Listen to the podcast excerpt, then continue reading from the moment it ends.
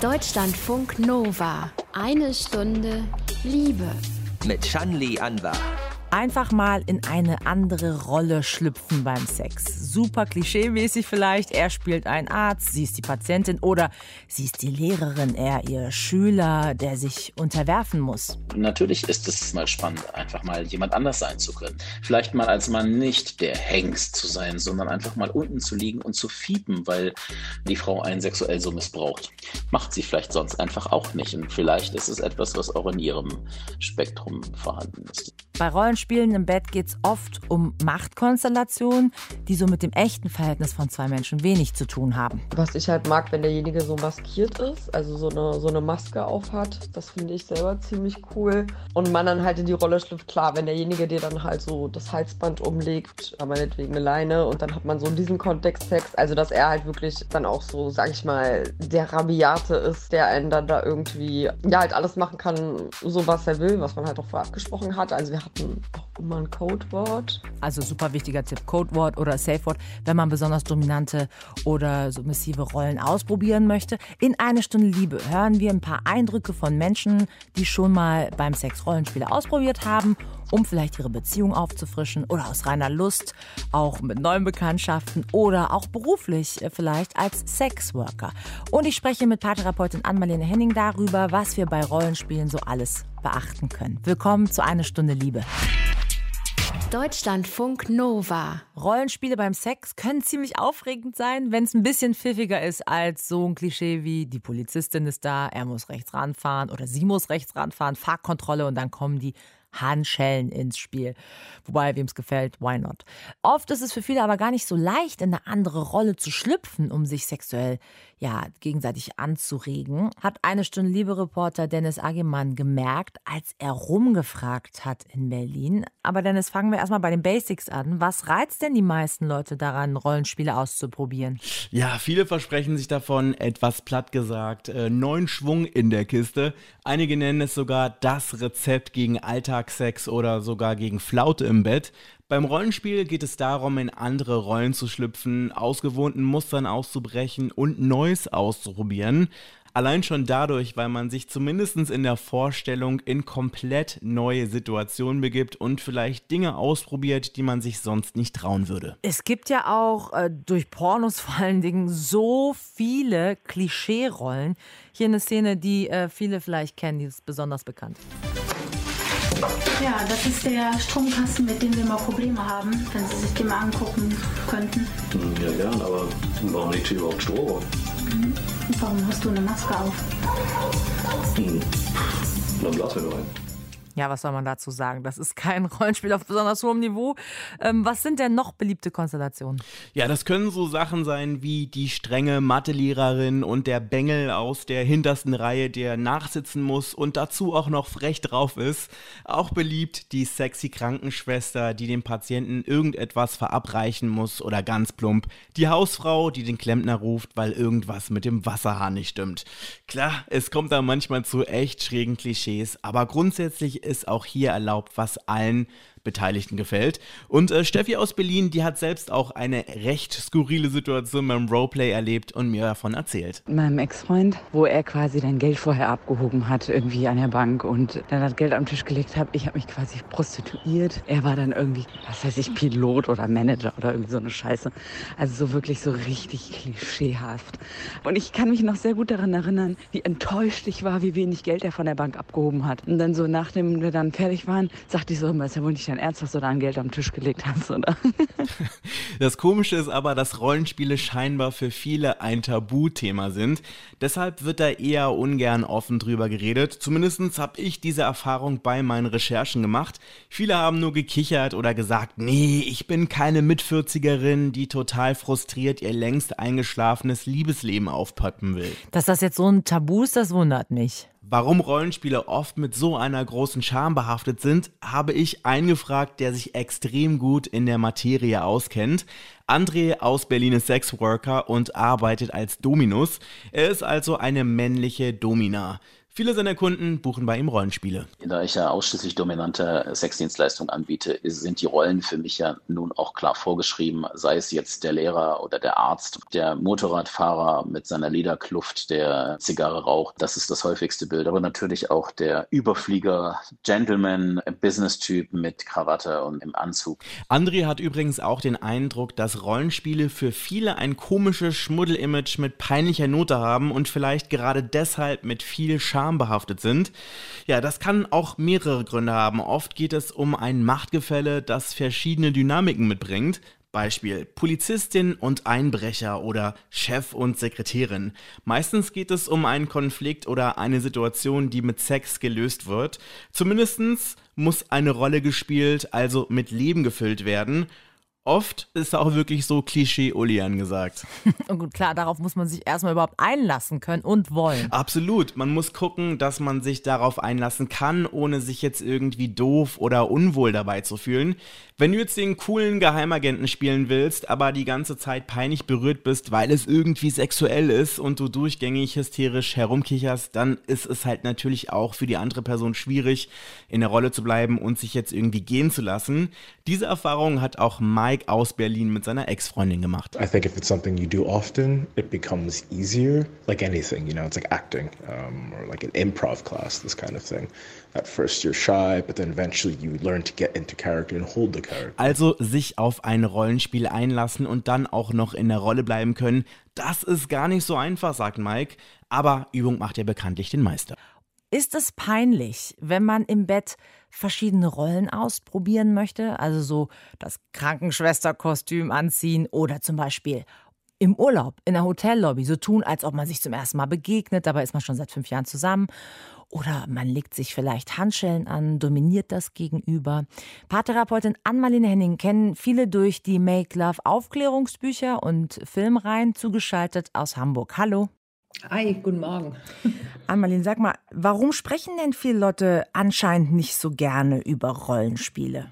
Ich glaube, dass Leute einfach unglaublich ungern über ihren eigenen Sex sprechen und das wäre er ja dann. Hm. Also das ist einfach generell schambehaftet und dann heißt es ja so ein bisschen, ich bin dann nicht ich.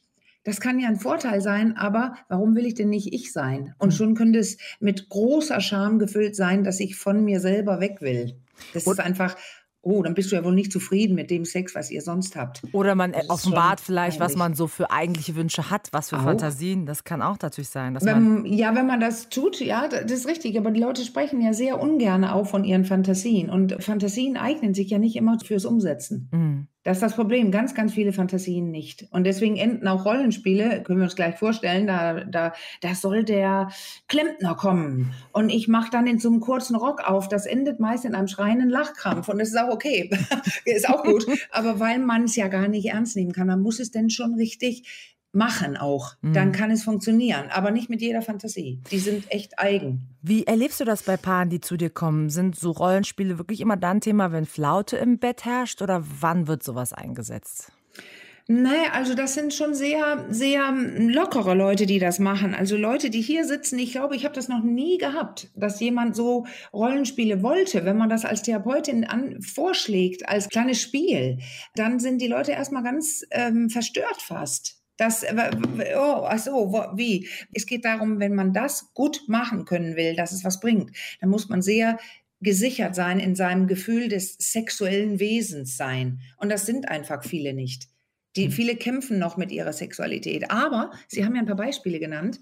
Das mit dem Klempner ist vielleicht schwieriger ohne Lachen als solche Machtsachen. Also genau. ein bisschen festhalten, festbinden, diese Sachen. Also die werden schon Handschrift. eher gemacht. Mhm. Weil ja, es geht ja genau, ganz oft auch genau. um Machtstrukturen. Es kann jetzt sein, ob man es ja. im Spiel macht, sowas wie er ist Polizist, sie hat falsch geparkt oder er ist Arzt, sie ist Patientin oder umgekehrt, wie auch immer. Aber es muss ja noch nicht mal eine Rolle sein. Es kann auch einfach sein, dass man sich diese genau. Toys dazu sucht und so weiter. Ja. Was muss man denn da beachten, wenn man mit Machtstrukturen spielen möchte?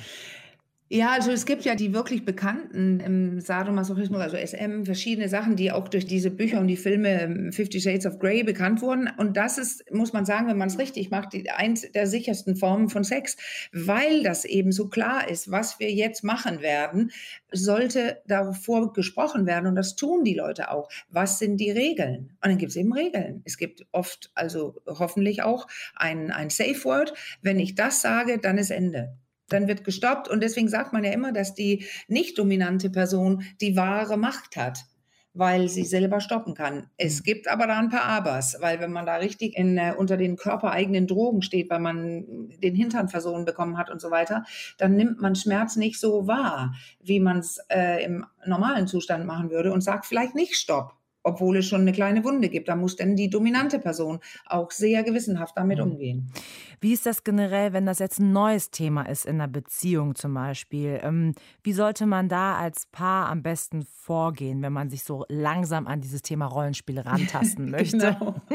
Ja, wir lachen ja auch schon. Ja, also ich meine, ja, ja. Weil ja, das ist die Frage, die immer kommt. Wie sage ich etwas meinem Partner oder meiner Partnerin? Und das, das kann man ja machen in auf viele verschiedene Arten. Wenn, wenn jetzt hat, haben wir gerade ein Interview dazu und dann, ich habe da neulich was gehört, das war ganz spannend oder guck mal, hier ist ein Artikel und hör dir mal Buch den Podcast das, an. Äh, vielleicht ja, hast du ja auch Lust Nein, auf Rollenspiele. Beispiel, ja. Ja, weil das machen Leute, die hören ja Podcasts ohne Ja, klar, Ende. natürlich. Und, und dann können sie Inspiration also, haben. Das machen wir ja auch genau. deshalb. Find, finde einen Aufhänger. Und, und dann, dann geht es um Verführung. Du musst mhm. die andere Person verführen, dazu gerne mitzumachen, was, was du möchtest. Verführung. Gerne und ich habe schon bei dir rausgehört, Kommunikation ist ja sowieso, also im Grunde dieses Besprechen. Jetzt hast du es eben Regeln genannt oder man kann ja auch ja. sagen Absprachen. Also das ist sozusagen mhm. auch wichtig, ne? dass man so eine Vorstellung hat, was ist deine Fantasie? Deckt sie sich ja. mit meiner? Will ich das überhaupt? oder so Sachen daran sich tasten? Ja, weil sonst nämlich ähm, die Person, die das weniger mag oder noch nie drüber nachgedacht hat, einfach zu große Sorgen hat und dann wird es eh nichts. Hm. Also je mehr man das so abklärt, desto sicherer kann sich jemand fühlen. Und dann kann man sagen, können wir doch probieren. Hm. Sexualtherapeutin Ann-Marlene Henning, wir sprechen in eine Stunde Liebe über Rollenspiele.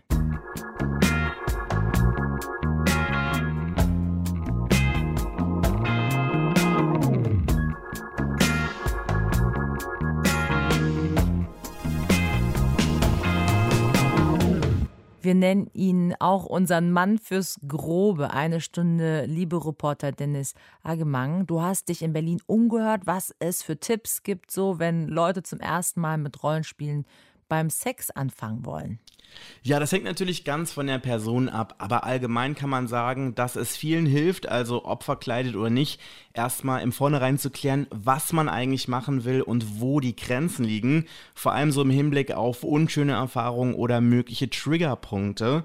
Erfahrene Roleplay-Fans wie beispielsweise Dominus André, den haben wir vorhin gehört, die empfehlen, vor einer Session kurz den Raum zu verlassen und dann in der Rolle wieder den Raum zu betreten.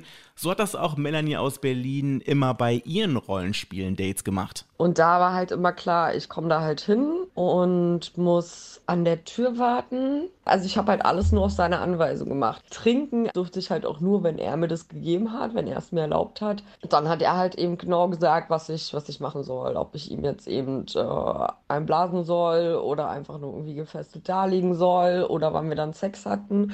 Also das fand ich halt richtig cool, wenn halt jemand so komplett anweist. Ja, gerade bei Rollenspiele, bei denen es etwas härter zur Sache geht, ist es extrem wichtig, auf den anderen zu achten, empathisch zu sein und zu checken, was die andere Person gerade braucht. Das kann auch Melanie nur bestätigen. Was ich halt mag, wenn derjenige so maskiert ist, also so eine, so eine Maske aufhat, das finde ich selber ziemlich cool. Und man dann halt in die Rolle schlüpft, klar, wenn derjenige dir dann halt so das Halsband umlegt, oder meinetwegen eine Leine, und dann hat man so in diesem Kontext Sex, also dass er halt wirklich dann auch so, sag ich mal, der Rabiate ist, der einen dann da irgendwie, ja, halt alles machen kann, so was er will, was man halt auch vorher abgesprochen hat. Also wir hatten auch immer ein Codewort. Ja, als Codewort eignen sich immer kurze, einprägsame Worte wie beispielsweise rot. Das kann man sich gut merken und äh, dann im Eifer des Gefechts die Situation beenden, wenn einem alles irgendwie too much wird. Wir hatten ja eben schon drüber gesprochen, einige sehen Rollenspiele so auch als Geheimtipp an gegen äh, Sexflaute in einer langen Beziehung vielleicht. Genau, viele finden es aufregend, dass man mit so ein bisschen Fantasie aus dem Alltag ausbrechen kann und sein kann, wer oder was man will. Das ist ein unglaublich befreiendes Gefühl, hat mir Martin aus der Nähe von Berlin verraten. Er macht Puppyplay und verwandelt sich regelmäßig in einen Welpen namens Jascha. Puppy Play, das ist dieses, dieses Human Pet Play, dass du halt eine Hundemaske trägst dabei. Dass du halt in so eine eigene kleine Welt abtauchst, dich auch damit entspannst und es tönt mich auch ziemlich an, muss ich sagen. Sich verkleiden kann helfen, muss man aber nicht. Man kann sich auch subtiler mit einer Perücke, einem bestimmten Accessoire oder einer Maske schnell verwandeln. Gerade in längeren Beziehungen schwören einige bei Rollenspieler auf Gerüche. Deshalb empfehlen einige dabei, andere Parfums oder Aftershaves aufzutragen, die man sonst im Alltag nicht verwendet. Also ein Duft kann ja wirklich schon die eigene Persönlichkeit prägen, verändern. Und bestimmte Deos zum Beispiel ändern mich direkt wieder an Sport, Umziehkabine in der Schule. Passt ja vielleicht so zu diesem LehrerInnen-SchülerInnen-Spiel, ne? äh, Rollenspiele können zwar viel, aber nicht alles. Das Sexleben so ein bisschen aufpeppen, ja, Beziehung retten? Nein. Diese Erfahrung hat auch Steffi gemacht. Da hatte ich eine ziemlich krasse Krise mit meinem damaligen Freund und wir wollten eigentlich zusammenziehen. Dann dachte ich, komm, dann retten wir das Ganze und dann hatten wir eine Zeit lang eine offene Beziehung und dies und das und dann haben wir halt auch in diesem Zug irgendwann im Urlaub mal ausprobiert, sodass wir uns komplett neu kennenlernen. So, hallo, wer bist du? Und dann uns aber auch ausdenken, wer wir sind. Also jemand ganz anderes. Ja, für den Abend hat es irgendwie gereicht. Wir sind im Bett gelandet, aber im Endeffekt bin ich jetzt nicht mehr mit ihm zusammen. Also da braucht es natürlich mehr, um zusammen zu bleiben, als Rollenspiele im Bett zu testen. Welche positive Wirkung solche Spiele aber auf unsere Beziehung haben können und ob der Fantasie auch Grenzen gesetzt sind, darüber sprechen wir gleich weiter. Deutschlandfunk Nova. Eine Stunde Liebe. In einer Stunde Liebe geht es um Rollenspiele und wir halten fest, feste Regeln und gerne auch mal ein Codewort oder ein Safe-Wort, um abbrechen zu können, vereinbaren. Das eignet sich vor allem, wenn man extreme Machtpositionen ausprobieren möchte, ähm, dominant und submissiv. Frage an Sexualtherapeutin Ann-Marlene Henning. Was könnte denn sonst noch problematisch werden, wenn man Rollenspiele ausprobiert? Also dass es eben nicht nur beim Spiel bleibt? Ja, das, das glaube ich nicht so, weil dann wird es ganz schnell real. Also das ist dann real, real und da ist man auch wieder sich selbst und kann sagen, du spinnst ja oder stopp oder also äh, du bist lächerlich, dann, dann kann sogar ein Streit werden. Aber ich glaube, das große Problem oder Problemchen, was ich immer höre, ist, die Leute lachen. Man nimmt es nicht ernst genug, also dann funktioniert es nicht dann wird es nicht das Rollenspiel jedenfalls. Mhm. Dann muss man wieder darüber sprechen und sagen, ach bitte, tu mal einfach wirklich so. Man, man muss es einfach, ich hört sich falsch an, ernst nehmen. Ernst nehmen, ja. Und sagen, ja, wir spielen das jetzt wirklich, mhm. weil dann funktioniert's. Würdest du denn sagen, dass in der Fantasie alles erlaubt ist? Bei einer Umfrage, ich will dir kurz ähm, was vorspielen, in Berlin, da haben wir auch mhm. diese Story erzählt bekommen. Ich habe mal jemanden kennengelernt, der würde es gerne machen. So einen auf Vergewaltigung. Wir wissen beide, wir werden Sex haben, aber der würde gerne mich so mal, so dass ich dann einen auf, nee, ich will nicht, ich will nicht tue, also mich dagegen wehre und er mich dann sozusagen vergewaltigt. Das ist für ihn so eine Fantasie gewesen. Amalin, ist so eine Fantasie, weil es eben Fantasie ist, okay? Ich sage ja, wenn beide Leute das mitmachen, ist es wunderbar, weil dann ist es keine Vergewaltigung. Das ist ja hier der Unterschied. Mir fällt gerade ein, der, ähm, der Uli Clement, der systemische Therapeut hier in Deutschland, der hat auch genau zu diesem Thema mit den Vergewaltigungsfantasien gesagt, dass die Person, die die hat und die so im Kopf ja zulässt, die, die hat doch die Macht. Das ist doch die Regisseurin und der Regisseur des Ganzen. Mhm. Und indem dieser Mann die andere Person sagt, das ist eine Fantasie, das würde ich gerne, kommt es doch aus dem eigenen Wollen. Und diese Person bestimmt selber und mhm. kann auch jederzeit sagen, ach, das funktioniert nicht, stopp mal. Also wieder das kleine Gespräch, damit die Eckbedingungen abgesprochen und bekannt sind. Und dann ist es keine Vergewaltigung. Ja, ich, wir hatten auch mal eine Sendung in einer Stunde Liebe über Porno-Hörspielgeschichten ähm, da gab es Befragungen der Kundinnen, vor allem Frauen halt. Und die haben dann auch wirklich genauso ganz oft von Vergewaltigungsfantasien gesprochen. Ja. Also es kommt wohl schon öfter vor. Ist es vielleicht so, dass wir, wenn wir so eine Fantasie haben, es eben selten in einer Beziehung erzählen wollen und das dann eher außerhalb Ja, weil suchen? man erzählt es nicht und man sucht es auch nicht also außerhalb. Also wer sich so schämt, da soll diese Fantasie einfach fürs Masturbieren und für den Sex benutzt werden, in dem Kopf und nicht im jetzt setze ich es um. Also das ist so ein Trugschluss, dass alle denken, die Fantasien sind in Wirklichkeit wahre Wünsche? Nee, also ganz, ganz viele Leute sagen direkt, ich möchte die gar nicht ausleben. Das ist nur ein schneller Pusher für Erregung in meinem Kopf. Das ist völlig in Ordnung. Und jetzt kommt es ja, was ist das denn? Warum denn haben so viele dies mit der Macht? Und äh, du sagtest Frauen gerade auch. Äh, also in der Befragung war, ja. Ja, ja, in Mhm. der Befragung, genau. Und das ist wahrscheinlich, das ist eine Theorie, die ich so seit Jahren verfolge und überlege, ja, wenn man sich so schämt, wie Frauen anerzogen werden zu tun zu müssen. Du, du bist dreckig und du sollst das nicht und du bist eine Schlampe und so weiter. Dieses Ganze, was immer noch den Frauen angetan wird, dann ist ja klar, dass mit solchen Fantasien ich meiner Scham, dass ich in Wirklichkeit will, dass ich möchte, die kann umgangen werden, weil ich kann ja gar nichts dafür. Es wurde mir angetan. Hm. Ja. Ja. das ist auf jeden Fall spannend. Aber jetzt vielleicht weg von also diesen Vergewaltigungsfantasien. Es muss ja nicht immer das sein, aber vielleicht fühlt es sich trotzdem, was auch immer ich für eine Fantasie habe, irgendwie für mich so extrem an, dass ich nicht genau weiß, wie kann ich mit meiner Partnerin, mit meinem Partner drüber sprechen. Was würdest Ja. du denn da äh, für Tipps geben? Also behutsames Angehen. Wir haben schon gesagt, also sagen, ich habe da letztens was gehört, äh, wollen wir nicht mal ausprobieren? Oder muss man auch vielleicht einsehen, wenn Partnerin, Partner keine Lust dran hat, dann muss man es halt, was du schon sagst, im Kopf für Ja. sich selber ausleben? Ja, weil weil also einige Fantasien, die eignen sich wirklich nicht zum Ausleben und auch deswegen ist es, hat, es hat einen guten Grund, dass ich darüber eigentlich am liebsten gar nicht reden möchte. Aber wenn ich wirklich den Wunsch habe, ich will was probieren, dann bin ich wirklich auf, wenn die meisten haben ja doch immer noch Monogamie äh, vereinbart, dann muss ich den Partner oder der Partnerin davon überzeugen, dass wir einen Anlauf machen, dass wir es probieren. Aber da gibt es eben Sachen, die gehen einfach nicht. Es gibt einfach Partner und Partnerinnen, die sagen, ich kann dir nicht wehtun oder ich mag nicht über dich bestimmen und die das auch nicht in ihrem sexuellen Skript haben, wie wir sagen, in ihrem Repertoire haben, äh, spielen zu dürfen. Weil man könnte ja sagen, das ist ein lustiges Spiel, mal gucken, was passiert. Mhm. Und das, wenn das nicht geht, dann geht es nicht. Dann muss man überlegen, ist es das wert jetzt, das so wichtig zu machen, dass ich auch verlange, dass Partner oder Partnerin das, das sexuelle Skript erweitert und beginnt, sich an Dinge zu gewöhnen, die die eigentlich nicht wollten. Ja, also äh, man kann sagen, ich finde Spielen toll und dann entwickeln sie auch tolle Sachen, die, mit denen man selber gar nicht errechnet, hat, äh, Mhm. gerechnet hatte. Und das ist immer schön in der Sexualität, dann bleibt es lebendig. Wobei Rollenspiele eben vielleicht auch nicht für jeder Mann, jeder Frau Nein. was sind. Und das ist auch okay. Nein. So, ne? Genau, das ist, meine ich. Das Genau. meine ich. Oft haben wir ja zwei Leute, die nicht das Gleiche wollen. Da muss man mal sehen, da ist es wirklich auch so, ein, so, ein, so eine Möglichkeit, eine Stunde beim Sexualtherapeuten und Therapeutin zu buchen, weil es geht ja nicht immer nur darum, ich habe ein Problem und ich will, man geht dann hin und sagt, wir wollen gerne inspiriert werden, wir können, würden gerne herausfinden, wie können wir das hier machen, das ist keine Panne wert. Mhm. Und dann bucht man eine Stunde. Man muss nicht Therapie, Therapie machen bei uns immer, ne? Man kann auch mal sowas durchdenken, so ein Gedankenspiel. Ja, durchdenken und dann spricht man entspannt eben, weil wir in, Ja. der, in meinem, meiner Zunft, wir sprechen dann entspannt über die Dinge und dann traut man sich auch eher was zu sagen und dann findet man was raus. Ann-Marlene Henning, Sexualtherapeutin aus Hamburg. Danke für das Gespräch. ja, ich danke auch, es hat Spaß gebracht.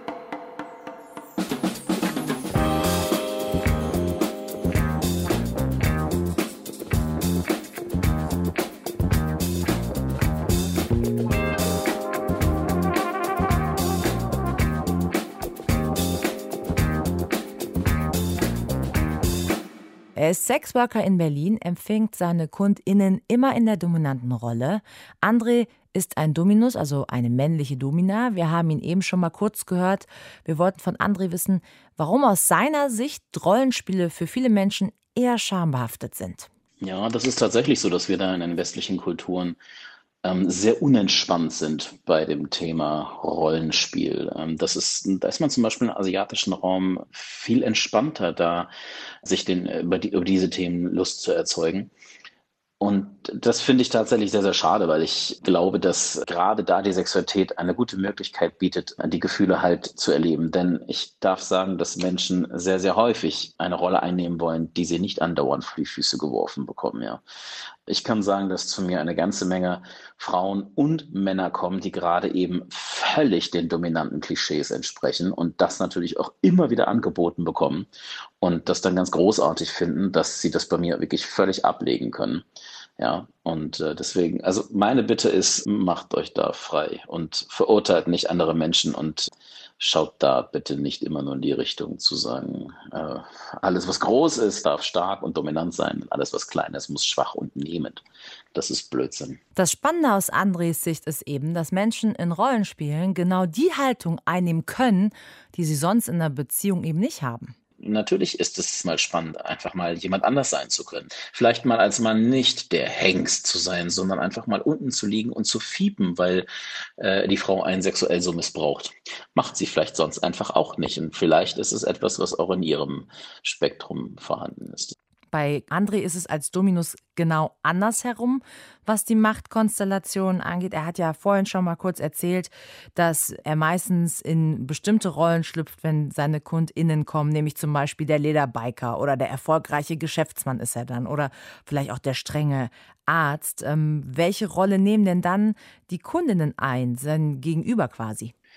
Mein Gegenüber möchte gerne in Bilder gefangen sein, die gebend sind, die submissiv sind, bis zur Vollversklavung, völlige äh, rechte Abgabe, in ausweglosen Situationen zu sein, nur noch zu funktionieren, absolut keine Verantwortung zu übernehmen. Wenn das alles abgesprochen ist und geregelt und die KundInnen ihren Spaß daran haben, warum nicht? Und was Tipps angeht, rät André, mit nicht zu vielen Erwartungen an solche Rollenspiele zu gehen. Wenn man mich nach Tipps fragt, wie man Rollenspiele angeht, ist aus meiner Sicht als erstes schon alleine, dass man die Sache gemeinsam angeht, ganz, ganz hoch füreinander zu bewerten. Denn so ein Rollenspiel birgt natürlich Unsicherheiten, ne, weil da ja auch immer ein gewisser Leistungsanspruch hintersteht.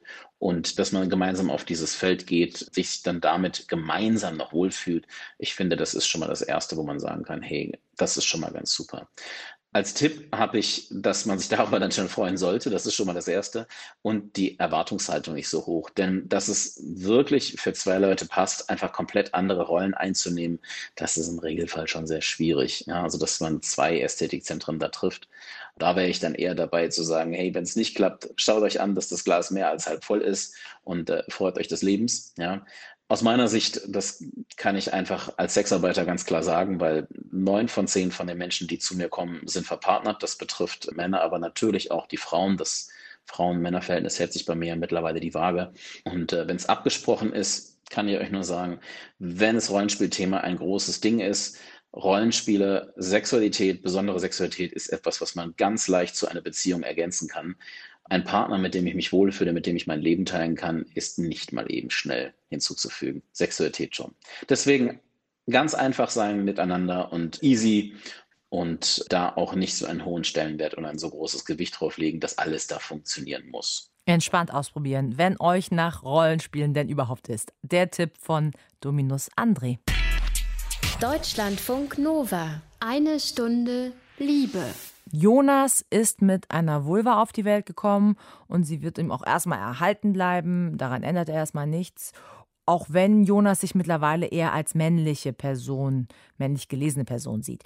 Das wirkt sich natürlich aber dann auch auf die Sexfantasien aus, die er so hat und teilt mit seiner Partnerperson Gray.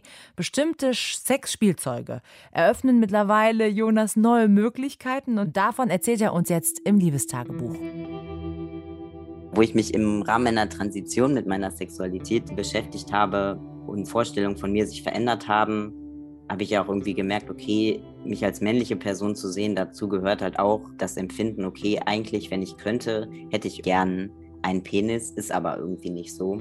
Das habe ich auch irgendwie festgestellt, wo ich mich so mit meinen eigenen sexuellen Fantasien beschäftigt habe. Das geht auch vielen Transpersonen halt so durch Transition, also ob das jetzt durch Hormontherapie kommt, aber auch eigentlich so, glaube ich, wenn man sich mit sich selber mehr ehrlich beschäftigt und Sachen zulässt, die man vorher eher verdrängt hat. Und dann, sagen wir mal, mir vorzustellen, okay, ich penetriere eine andere Person, egal welchen Geschlechts, war auf jeden Fall irgendwie was, was dann so bei mir aufgepoppt ist, wo ich dachte, okay, das ist eigentlich, was ich mal machen möchte. Und ich hatte für Grey ja mal so Audio-Pornos eingesprochen und eine Episode davon handelte auch von Strap-on-Sex. Also das bedeutet ja, dass man einen Dildo sich umschnallt wie durch ein Harness. Es gibt aber auch mittlerweile welche, die man quasi so in die Vagina einführen kann, die dann quasi so selbst halten. Finde ich auch relativ cool, weil man da natürlich vielleicht noch mehr Möglichkeiten hat, auch selber mehr Erregung zu haben als wenn man jetzt nur so ein Ding umgeschnallt hat, was ja dann relativ wenig Körperkontakt hat. Naja, damit habe ich mich dann irgendwie auch mal ähm, beschäftigt. Und Gray fand das auch irgendwie ziemlich cool und war offen dafür, das irgendwie mal auszuprobieren. Also erstmal war es natürlich ziemlich komisch, dann so ein Ding anzuziehen, weil das ja erstmal jetzt nicht so was Organisches hat, wie wenn man sonst so Sex hat, einfach nur so mit Körpern. Ich hatte auch vorher jetzt nie Erfahrung groß irgendwie mit Sextoys oder so, von daher fand ich das schon erstmal irgendwie wie so eine Art Fremdkörper oder das auch irgendwie so komisch, weil das ja eine Art von Unterbrechung dann auch ist von dem Sex, wie er so begonnen hat. Aber ich habe mich dann irgendwie auch darauf eingelassen und dachte so, komm, ich probiere das mal aus und wenn es komisch wird oder witzig, dann ist es halt so. Und das Fazit so von der Erfahrung bisher ist halt, dass es sozusagen in unserer beider Vorstellung viel besser war oder wir uns das irgendwie toll vorgestellt haben, aber dass es in der Realität, wie es sich angefühlt hat, überhaupt nicht so war. Also von meiner Seite habe ich halt das Problem, dass ich einfach kein Gefühl in diesem Stück Silikon habe und das auch wenig gut kontrollieren kann. Und wo halt die Hoffnung war, okay, mit der Zeit gewöhnt man sich daran oder weiß dann halt, wie es geht. Aber das hat sich bisher noch nicht so richtig eingestellt. Und das war dann für mich halt irgendwie eher unbefriedigend, weil ich halt wenig dabei gefühlt habe und das halt sehr viel Kommunikation erfordert hat und halt dadurch man wenig so in dem Moment sein konnte. Und für Gray war es irgendwie eher so, dass Gray sich das irgendwie auch schön vorgestellt hat und total offen dafür war und dachte, okay, das ist auch cool für mich, aber sich das für Gray selbst auch nicht besonders gut angefühlt hat. Und von daher haben wir das jetzt so ein bisschen eher auf Eis gelegt oder wenn es irgendwie mal passt, das nochmal zu probieren. Aber es war jetzt irgendwie von beiden Seiten eher eine Enttäuschung. Also und für mich habe ich irgendwie so festgestellt, dass eher jetzt so meine Fantasien, irgendwie jemanden zu penetrieren, halt eher stört, weil die Vorstellung, die ich habe und in dem Gefühl, was ich dann bin und das Strap-on-Ding anziehe und wir das halt irgendwie machen, das zerstört das halt eher. Und dann ist halt eher so eine Sache, das nur so, naja, in der Fantasie irgendwie zu simulieren, würde ich sagen. Also wenn ich halt so löffelmäßig an Grey dran liege oder mich auf Grey drauflege und sagen wir mal, mich entsprechend bewege, gibt mir das halt irgendwie mehr und ist das auch für Grey quasi angenehm. Das war jetzt so mein Learning daraus, auf dieser Vorstellungsebene zu bleiben oder körperlich mit unseren eigenen Genitalien, die wir zur Verfügung haben, das quasi so zu simulieren das gibt mir halt irgendwie mehr, als das so mit diesen Prothesen zu machen. Und das ist doch auch was. Wenn man merkt, ohne Hilfsmittel fühlt sich der Sex einfach besser an, dann ist es doch so. Und das sollte man annehmen. Mit diesem Gedanken endet eine Stunde Liebe. Ich bin Shanli Anwar. Danke euch fürs liebevolle Lauschen. Deutschlandfunk Nova. Eine Stunde Liebe. Jeden Freitag um 20 Uhr. Mehr auf deutschlandfunknova.de.